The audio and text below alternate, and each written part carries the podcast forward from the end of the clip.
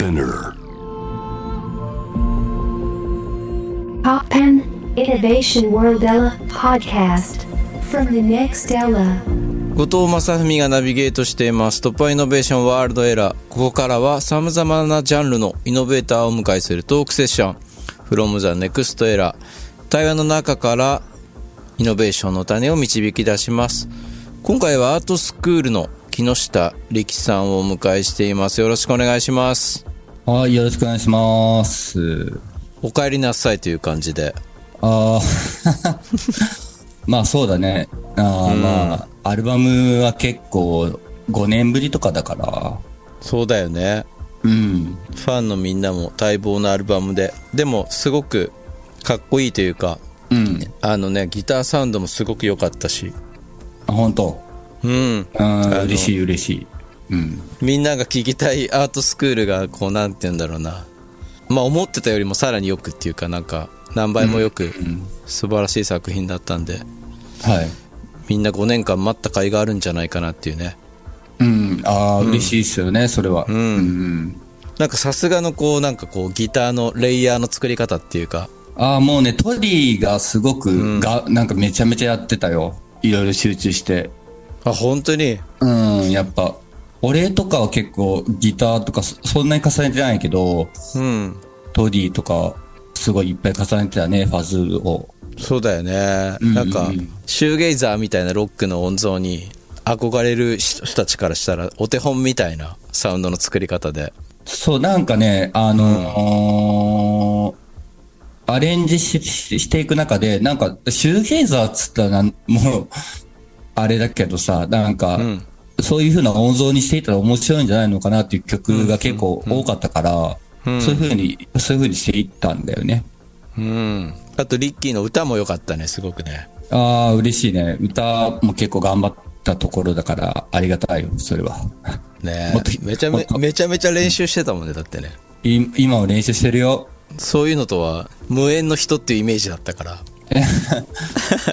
そうなんだよね。あの、俺、全然練習してこなかったからさ、今まで。うんうんでもさ、なんか、俺休んでたこともあって、うんこれもラストチャンスにほぼ近いんだよね。俺のう、んこの復帰っていうのは。あの、自分の年齢からしてもね。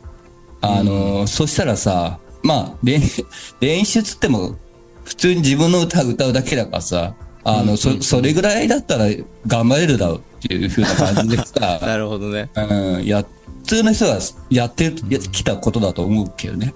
うんうんうんうんでもねやっぱり5年ぶりでまあ長らく俺たちとしてもリッキーの顔も見れなかったし、ね、バンドの活躍をなんかこう待ち望んで望んでたファンっていうのもたくさんいたと思うしうん。そういう期待を超える作品をとにかく作ってくれたのが嬉しいしああ、まそうだよね。うんうん。なんか、その、ゴッチからなんか、インスタかなんかでくれたじゃん。うんメール。うん。そうだねうん嬉しかったよ。本当に？いうん、素直に。やいやなんか嬉しいなと思って。うん。なんか何から話していいかわからないけれどもこの10曲っていうのはリッキーのことだからもっとたくさん曲作ったでしょアルバム用にはいや、そんなにでもないよ。あそうなんだメロディーとか出てくるけど、うん何かテーマとかが見つからないと書けないんだよね。なるほどねそのテーマが見つかったら早いんだけど、うんうんうん、そうそうそう。だから今回は喪失、なんかなくなったものとか、うんそれをまた見つけていく作業とか、っていうなんかいろ、そういういろんなテーマとかがいろいろあったから、あの、集中して書けたっていうのはあるけどね。うーん。そっかなんかインディーズ時代からずっとこうなんか旗から見てるとリッキーはもう名曲連発でこの人すげえ書けるな曲みたいな。めっちゃ書いてたけどさ、あの、うんうん。そんなに、あの、売れてないじゃん？そんなことはないよ。そんなことはないと思うよ。俺とかはやっぱり羨ましかったよ、その、ゴッチ、ゴッチは単純にいい曲書くなと俺は思ってて、素直に。うんうんでも、俺みたいな曲作りとはちょっと違っててさ、なんか、うんうん俺ももちろん多くの人に聴いてほしいとは思ってはいるんだけれど、うんもっとゴッチの方がその広いっていうかさ、うん多くの人に刺さる感じなんだよね。俺はなんか、そういうふうに思ってる。なんか普遍的なんだよね。フーファイターズを聞いてるような感じ。俺からしたら。そうそれは嬉しいななんとなく。あ、はい。本当？そうそうそう。なんか、アジカンとフフーファイターズってなんか俺リンクするものあるなと思ってるけどね。まあでもデイブ・グロールのあの感じっていうのは自分にとっては理想的だなみたいな。ちょうどグラス、なんだっけ、海外行ってたんでしょ？こっちも。海外行ってきた。グラストンバリーフェスティバルに行ってきた、うん。ねえ、その時の写真見た時に、あ、この人すげえデイブ・グロールに似てるなと思って。いい意味だよ。いい意味あでりがとう、うん。めっちゃデイブ・グロール化してるじゃんと思ってて。ヒゲがね、うんひげとなんか髪の感じとか。あ、でもさ、俺デイブ・グロールかっこいいと思ってるから、あ、なんか、すごいいい年の取り方してるんだなと思ったよ。ありがとうそれなんかは、こうやって面と向かってやると恥ずかしい感じもするけどねまあまあ、ズームだから。ね。そうだね そうだね。なかなか面と向かっていないよ、それは。そうだね確かにねそうそうそうでもアートスクールのなんか本当に世界観っていうか俺も昔からすごいただひ一人のファンだし、うんなんだろうねまあさっきリッキーは俺のことを普遍的って言ってくれたけど、うんなんかアートスクールの楽曲っていうのは自分のすごい弱い部分とか苦しい部分とかうん。そういうのにこうタッチしてくれるっていうかさなんか。うんだからそうやって勇気づけられてきたっていうか自分が一番悲しかったり孤独だったり寂しかったりする瞬間とかにうんうん。リッキーの曲はずっとこう寄り添ってくれるっていうか。多分ファンの人たちも同じような気持ちですごく聴いてると思うから、うんだと思うからうん。そうそうなんだろうねいつ見てももうちょっとのなんかバランスで壊れちゃいそうな感じでバンドを転がしてたように見えるしアートスクールってまあそうだね。いつの時代も。う。うんん休止になっちゃった時はみんなやっぱり心配したしこうやって今戻ってきてなんかアルバムが今までになくうん。ヘルシーな感じがするっていうか。ちょっと健康的な感じするでしょ？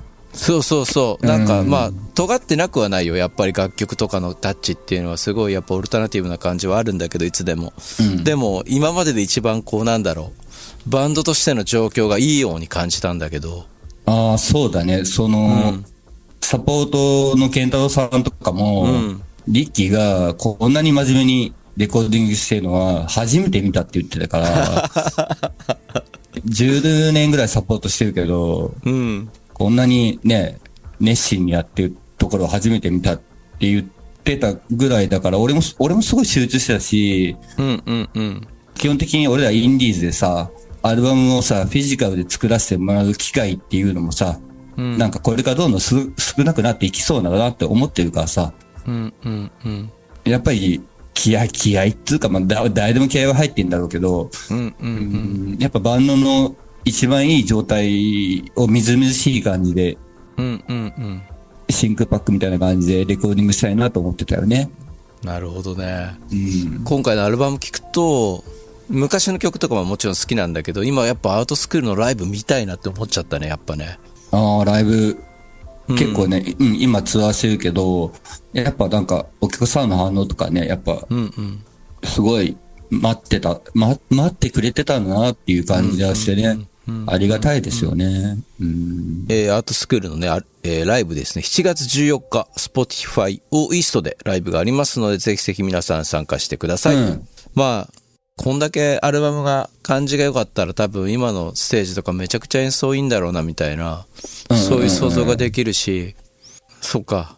昔あれだったもんね。革命家夢を見るの時とか、うん。参加もしたしね、作品にね。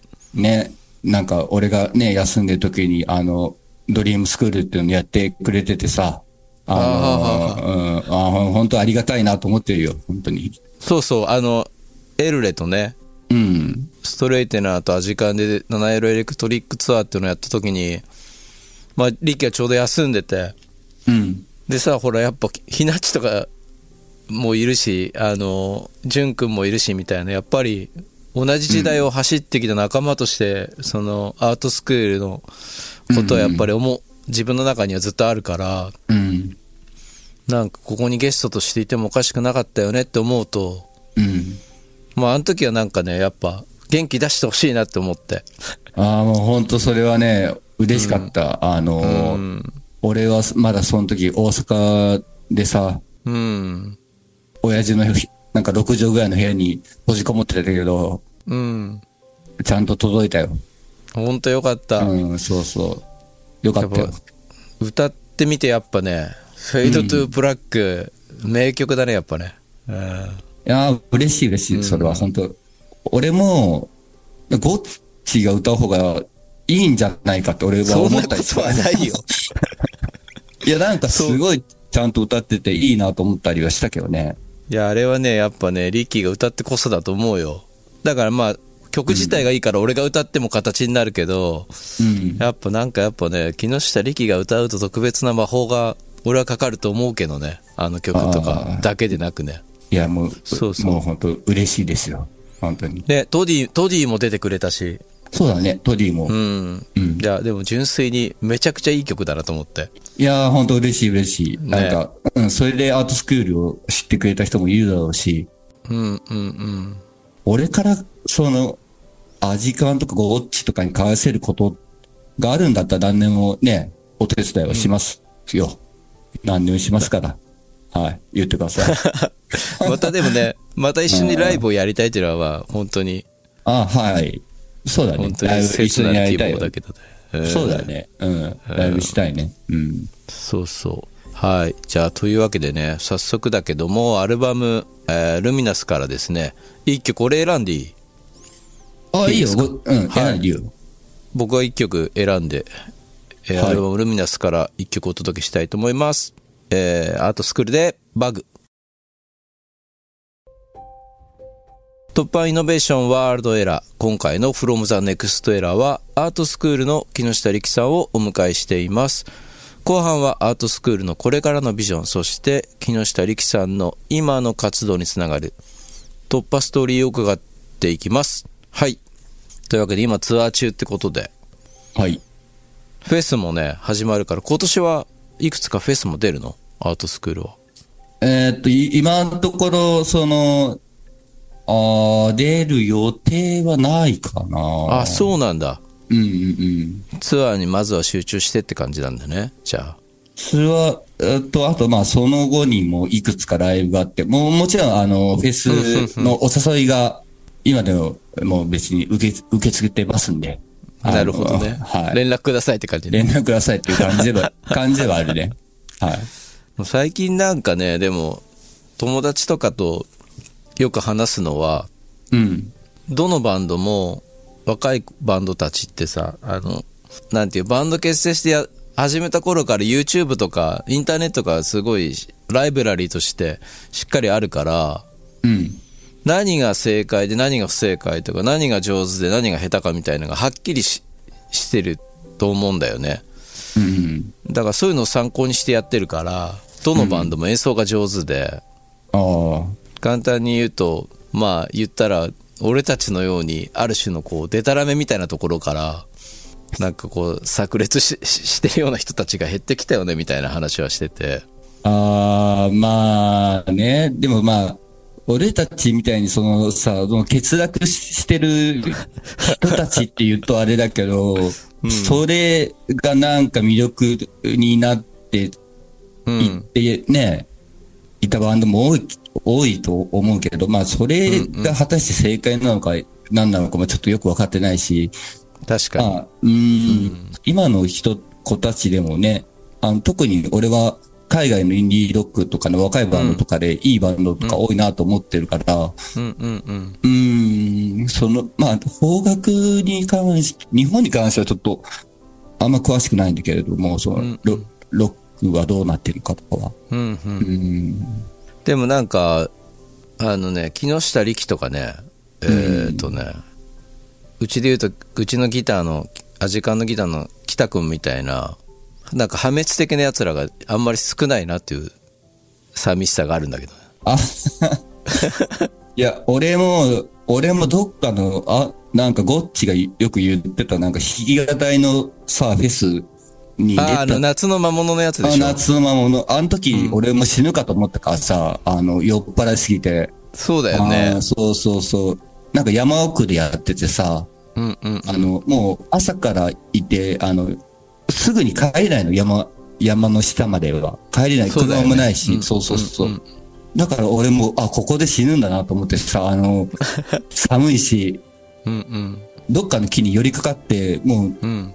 ブルブルしながら、もう、うとうとしてたの。そしたらファンの人が声かけてくれて、木下ファンですよね、つって。うん。で、俺はもう、これは、と思って、送ってくれない。うんうん。駅まで送ってもらって助かったよね。あれがなかったらに、フェスからファンに送ってもらって帰ったんだ。そう、駅、まあ駅まででいいから、つって。いやいや。あの時のダニーボーイはもうあれでしょ。名演中の名演で。なんかシドバレット的なこと言われてたよね、なんかね。あ、そうそうそう。すご名演い。中の名演っていうのはわかんないけどさ。あれはだからあれだよね。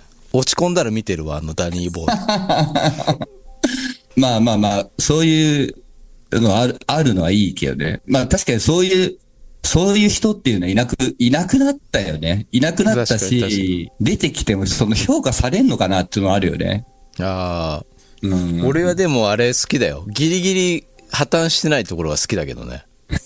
なんか、ちょあの、最初はちょっとニヤニヤしちゃうんだけど、うんなんか妙に美しいなって思思い始めるっていうか見てると。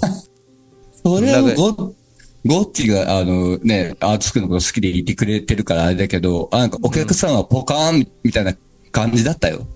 確か。いや、まあそうだよね。だってもう完全にあの目が座ってるし、なんかすごい、なんか、俺なんか、ああいうとこ好きなんだよね、なんかね。あの一回しかないよね、みたいな感じの演奏とかさ、なんか、すあごい不安定だけど、うん。ギリギリ成立してる感じとか、うん。うん、ああいう危うい感じ。まあ、あればっかり続くと心配になっちゃうかもしれないけど、うん。まあでも、その、ロックのひ一つの魅力としてさ、その、うん、やっぱりなんか危うさっていうのはあるじゃない？うん、確かに。そういうのを持ってる人っていうのはちょっと少なくなってきているのかな。ちょっとそこは寂しいかなとは思うけどね。確かにね。なんか、今やもう取り繕えちゃうもんね。いろんな方法でね。コンピューターとか使えばね、どこまでもね。そうなんだよね。うん。まあまあ、まあ。そういう意味でも、新しいアルバムも、そういう面では、なんか取り繕ってる感じがないっていうか、うん。そある種の潔さもあ感じるし、うんうんうん。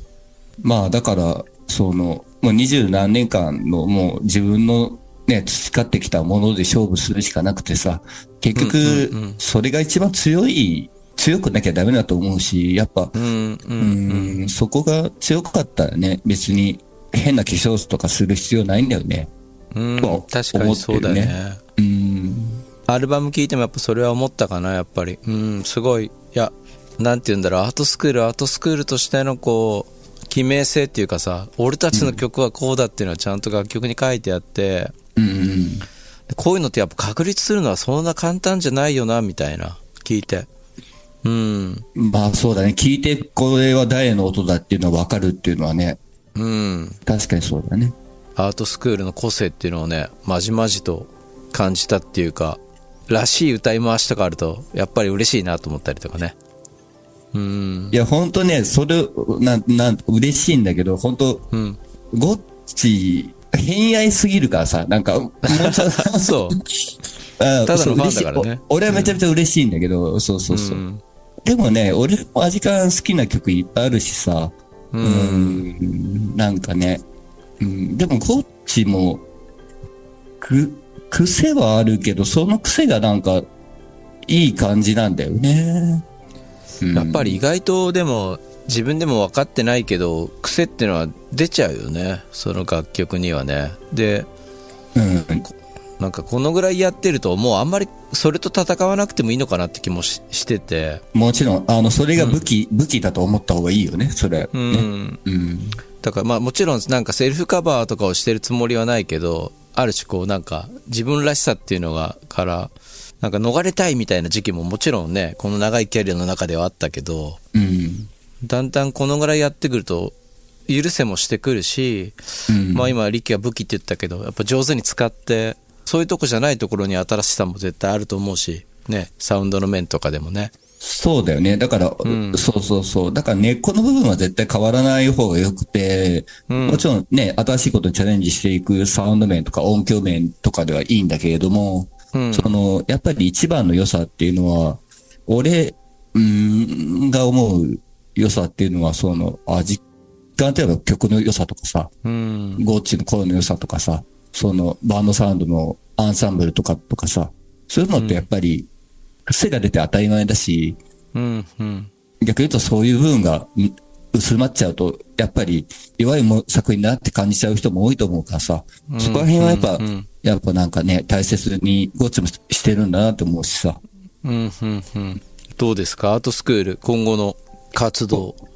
今後はね、あまあまあまあ、ライブ、決まってるライブがいくつかあって、まあまあ、それをやりつつ、まあ、アルバム作る、リリースしたばっかだけどね、まあまあ、新曲をまあ、書いていけたらいいなとは思ってるね。なんかテーマを見つけて。いつも家で、家で作るの？そこの、今いる。どこで書いてるいやあのね。と、スタジオとかでなんか、適当にギター弾いてるときになんかや、あの、ボイスメモとかに録音したりとか、うん、うん、うん、アコギ弾いて家でボイスメモに録音して、うん。この前のアルバムは、その、メレンゲの久保くんうん、があの、結構歌取りとか上手で、あの、うん、うん、なんかアートのこともよく知ってくれてて仲いいからさ、うん、うん。久保くんとこのスタジオに行って、あの、デモ作りはて、手伝ってもらってたけど。ああ、なるほどね。うん。そうだっからたんだね。そうそう、キーボードとかも結構入ってんだよね。うん、うん、うん。そうそう。確かに。その辺も新しさもあったよね、やっぱね、ちょっとね。僕もアートスクールのことすごい好きで言ってくれて、あの、そうだよね。そうそう、こういう歌い方すればいいんじゃないとか、なんか客観的なアドバイスく,、くれてね。だからやりやすかったよ、すごい。うん。そうなんだね。いそうやそうそう。そういう仲間がいっぱいいるのは、いいことだね、本当にね。うん。うん。リッキー愛されてるからね、意外にね。みんなにね。そう。あんまりね、あ俺はちょっと、あんまりわかんないんだけど、その、うん。ね、そういうふうにあ言ってくれてる人がいるっていうのは、まあまあ、嬉しいことだよね。うん。ねなん、謎だけどね。2000年代前半とかさ、90年代後半とかさ、うんあの時代の木下歴を考えると、もうなんだろう。尖尖ってるっつうか、まあ人を寄せ付けない何かがああったと思うんだけど、うん。時を経てこう、なんていう、どんどん愛されキャラになっているリッキーっていうのは謎っていうかさ。いや、なんか、その、俺は多分、ものすごい人見知りする性格だったから、うん、うん、そういうのだと思うんだよね。で、うん、多分それがなんかちょっと人を寄せ付けないみたいな感じになっちゃったんだけど、でも、うんうん気づいてる人は気づいてくれて、うん。だから、ドーパンとも仲良くなったしさ。ああ、豊くんね。ゆたくん。豊くんも良き理解者だよね。そう、一番最初の頃にね、あの、気づいてくれて、あれ？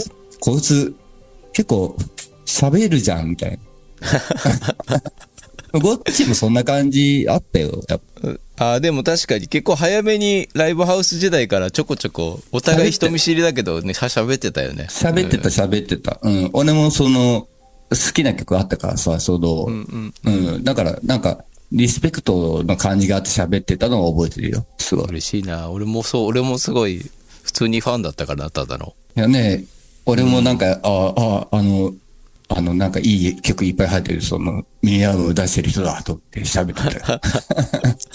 いやーでもまあマジで、これからもちょっとね、あの、リッキーは体を大事にしつつ、うん。ひ引き続き、すごいかっこいい新曲を作り続けてもらえたら、はい。俺は一人のファンとして嬉しいし、うん。うん、せっかくいいアルバム作ったんで、うん。全国でいろんな人にその素晴らしい曲とか昔の曲もいい状態でみんなに聴かせてもらえたら嬉しいし俺もライブ早めに見に行きたいし。う,、ん。うん。まあなんかタイミングあったら来てよ。うんもちろんもちろんうん、行きますえーアートスクールのね、ライブですね。7月14日、Spotify をイーストでライブがありますので、ぜひぜひ皆さん参加してください。というわけでね、いろんなお話をね、あの、伺ってきたんですけれども、最後にですね、様々な壁を突破してきた木下力さんが、今の活動につながるステージの扉を開いた突破ストーリーを教えてください。わかりました。あの、レッドホットチリペッパーズっていうバンドの、うん。ポースリンっていう曲を選んだっすけど、うん、うん。ちょうどね、これ俺が本当大阪体壊して戻りたてぐらいの時に、ありとあらゆる情報をシャットダウンしてて、うん。音楽もう聴けなかったっつうか、もう俺は音楽とかもう必要ないんだなって思った時期があったのね。うん。うん。でも、なんとなく聞いてみようかなと思ったのが、その、レッドホットチリペッパーズの曲だったんだよね。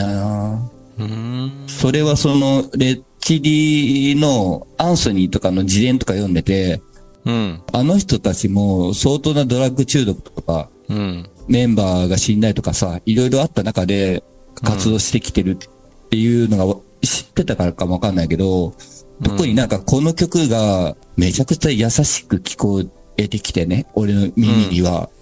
うんでうんあ、なんか、あ、こういう音楽だったら聴けるなみたいな感じになって、うん。うん。で、俺はそれまでそういう、ちょっと癒されるような音楽とか、ちょっと癒し、癒し系みたいな音楽あるじゃん。ロうんロックの中でも。そういうのは、まあ全然聞かなかったんだけど、うん。そういう音楽って実際に癒されるんだなと思ったね。思って、で、その壁っていうのは、俺がその、果たしてまた音楽できるのかとか、あるいはその音楽に興味を持てるのかとかさ、あの、そういう一番ヘビーな壁だったんだけど、うん。うん。ゆっくりでいいから、あの、ゆっくりでいいんだよみたいな風に俺は聞こえてきて、この曲聴いた時に。うん。だから、そんな焦らずに、もうゆっくりいろんなの聞いて、うん。ね、また戻ってこれたらいいなって思い始めた時の思わせてくれた曲なんだよね。なるほどね。うん。カリフォルニケーションの曲だよね、これね。と、カイフォニケーションに入ってるすっげえ静かなうん。ミッド、音数も少ないミッドテンポの曲なんだけど、めちゃくちゃメローで、めちゃくちゃ歌詞も良くて、うん。その歌詞の内容も、うん。そのアンソニーがドラッグのリハビリセンターでうん。見かけた、その若いその母親がその依存で苦しんでるうん。のを見て、その人のことをなんか書いた歌詞らしいんだけど、うん。まあヘビーはヘビーなんだけど、歌詞の内容とか。でも、うん。めちゃくちゃ優しいんだよね。うん。確かに。そう。そっか。そう、そういう壁、壁が出ました。うん。でも、な、ね、なんか不思議だね。このアルバムのこの曲を、なんか、さ、そういう時にさ、探り当てるっていうか、割と、レッチリって、アッパーな感じがある中で。ああ、そう俺も、自伝読む前までは、レッチリうん。にあんまりそんな歌詞とか見てこなかったんだけど、うん。あの人たちってやっぱね、ドラマがあるし、うん。そこはフーファイターズにも感じるところなんだけど、なんか、ドラマをなんか背負ってしまううん。運命にあるっつうの？絶対それでもやめないじゃん、バンドは。うん。そうだね。うんそうそうそう。やっぱそれは背負ってるっていうことなんだと思うんだよね。続けていくんだっていうね。そういうバンドってやっぱね、かっこいいん、かっこいいっていうかまあ、すごいなと思うね。うん。はい。ありがとう。本当にでも、引き続き、俺は、リッキーのことは心配なんで。あの、元気でやってくださいとしか言わないけどね。えーとにかく、ファンはずっと、まあ楽曲も含め活躍を楽しみにしてるんで。ああ、ありがとはい。今日は、とも、ゲストに、すごい、ちゃんとなんかさ、こう、電波に乗せられるようなトークにできるか心配だったけど、楽しく話せてよかった。うん。う。ああ、いやいやこ、俺も結構ね、緊張したけど、よかったよ。で、うん。なんか、シェルターの楽屋とかなんか、ライブ終わった後に話すような話ばっかりになっちゃうかなとか思ったけど、外向きな話じゃなくてさ、あの、いつも下北で話してるような、そうじゃなくて、ちゃんといろんな話ができて、よかあったよかったよ。う。うんん。ありがとう。じゃあ、ツアー頑張って。うん、ありがとうね。はい。はーい。ありがとうございました。というわけで今回は From the Next Era アートスクールの木下力さんをお迎えしました。ありがとうございました。ありがとうございました。